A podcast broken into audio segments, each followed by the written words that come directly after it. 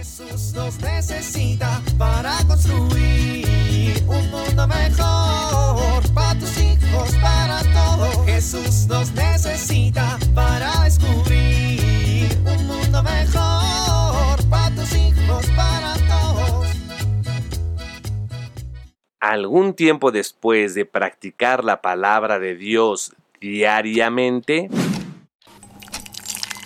cafecito listo, computadora prendida, conexiones listas, lamparita perfecta.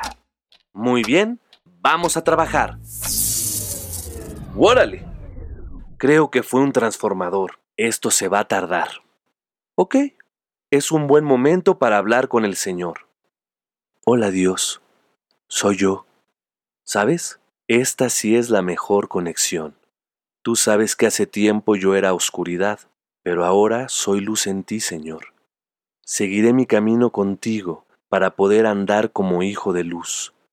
Quiero agradecerte por este momento contigo, por mi esposa, por mis hijos, mi familia entera, mis amigos, mi trabajo, mi salud y los avisos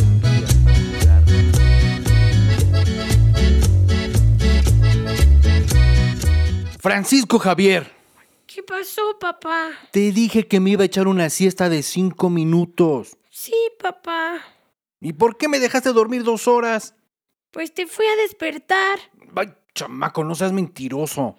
Papá, te fui a despertar y me respondiste grr, grr, grr, grr, como si fueras un oso invernando. Óyeme, chamaco, yo no ronco. No, papá, eso que tú hacías no eran como ronquidos. Ah, bueno, menos mal. Eran como terremotos. tú no roncas, tú terremotas. ¡Ay, escuincle! Bueno, a ver, tu mamá me encargó que revisaras si hiciste la tarea.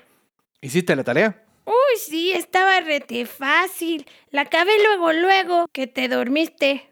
A ver, enséñamela. Mira, nada más era responder unas preguntas. A ver, ¿a qué se dedica tu papá? ¿Cómo que a dormir? Pues te duermes todas las tardes. Pues porque trabajo el turno de la noche, mocoso. Pues aquí dice, ¿a qué profesión has visto que se dedica tu papá? Yo nunca te veo dedicarte a otra cosa que no sea dormir. Pues porque trabajo cuando estás dormido, niño. Ah, bueno. ¿Y qué haces? Soy el jefe de operaciones de una planta. O sea, ¿cómo? ¿Trabajas en una planta? ¿Las plantas hacen operaciones? Así se les llama, Paquito. Plantas, a la fábrica en la que trabajo. Ah, bueno, lo voy a poner así. Pero si me lo ponen mal va a ser tu culpa, ¿eh? Ándale, ándale, hazme caso. Chamaco respondón. Ya voy. A ver, la segunda pregunta. ¿Qué te gustaría ser de grande? ¿Cómo que mesonero? ¿Cómo que mesonero? Pues sí, ¿qué tiene? Me gustaría. Pero hijo, ¿cuándo has visto que alguien de la familia tenga un mesón? ¿Eso qué tiene que ver? Pues tiene que tener un mesón para ser un mesonero. Pero el primo Manuel se fue un mes a la sierra y no tiene ningún mesón. Ah, entonces lo que tú quieres ser es ser misionero, no mesonero. Ándale eso. Ay, ya me estabas espantando. Yo también. ¿Y en serio te gustaría ser misionero? El primo Manuel nos fue a dar una plática al catecismo, pa. Nos contó que se va en Semana Santa y en verano a un pueblo que está en la sierra y que platica con las personas que están ahí y organiza los oficios y da catecismo y le da consejos a la gente. No sabía que tu primo Manuelito había ido al catecismo. Es que Danielito el otro día le preguntó a la madre qué significa ser una persona misionera y si conocíamos a un misionero o misionera. Y la madre Coquito conoce a mi primo y entonces fue que nos empezó a contar. Nos dijo que es una actividad que requiere mucho compromiso, pero que la verdad nos contó cosas tan bonitas y se ve que es tan feliz yendo de misión que yo la verdad tengo muchas ganas de ir y de evangelizar con los niños de esas comunidades y enseñarles a todos el Evangelio y la palabra de Dios. Mira, eres muy latoso y travieso, pero ah, de algo han servido las oraciones de tu mamá. La madre Coquito nos contó que San Felipe de Jesús también era muy travieso, que como era muy inquieto pudo cumplir su sueño de ir a Japón a evangelizar. Y mira, papá, la madre nos regaló este pensamiento. A ver, ¿qué dice? Dice, el Espíritu del Señor está sobre mí, porque me ha ungido para anunciar la buena noticia de los pobres. Me ha enviado a proclamar la liberación a los cautivos y a dar vista a los ciegos. Yo quiero eso, papá, ir con la palabra de Dios a dar vista a los ciegos. Pues, mijo, hay que prepararse y rezar mucho para que Dios te lo conceda. Sí, pa. Bueno, ¿qué hay de cenar? Pues nada, mamá no está. Bueno, pues vamos a echarnos unos molotitos aquí a la esquina, ¿sale? Pero si te pregunta tu mamá, le dices que yo cociné, ¿eh? Papá, eso es mentir. Bueno, está bien. Le compramos un molote a tu mamá para que no me regañe por comprar comida de la calle. Jesús nos necesita para construir un mundo mejor para tus hijos, para todos. No sé qué hacer con este niño. No se puede estar quieto. Habla todo el día. No pone atención en sus clases.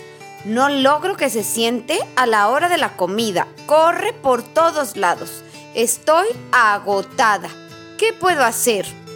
Si te sientes identificado con esta situación, puedes hacer algunas cosas que te ayudarán a manejar este tipo de temperamento.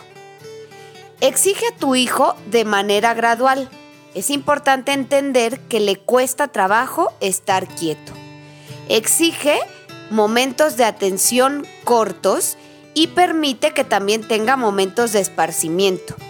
Es importante ayudarle a dominar su cuerpo. Te propongo un juego.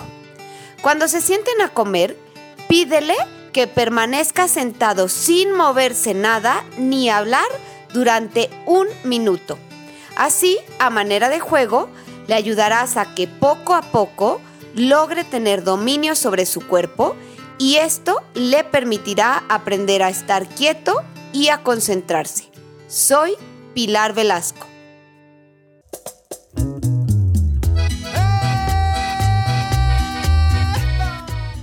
Oramos. Señor, toma mi vida, llévame donde las personas necesiten tu palabra y amor. Amén.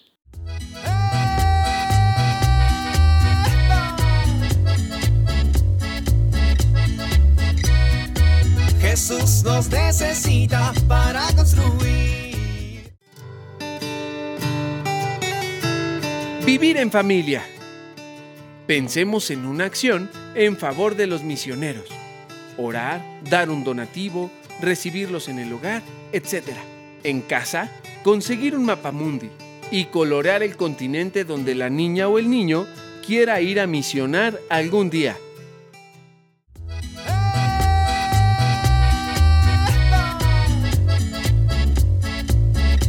Te invitamos a compartir y dialogar este encuentro de la serie Alianza con tu familia.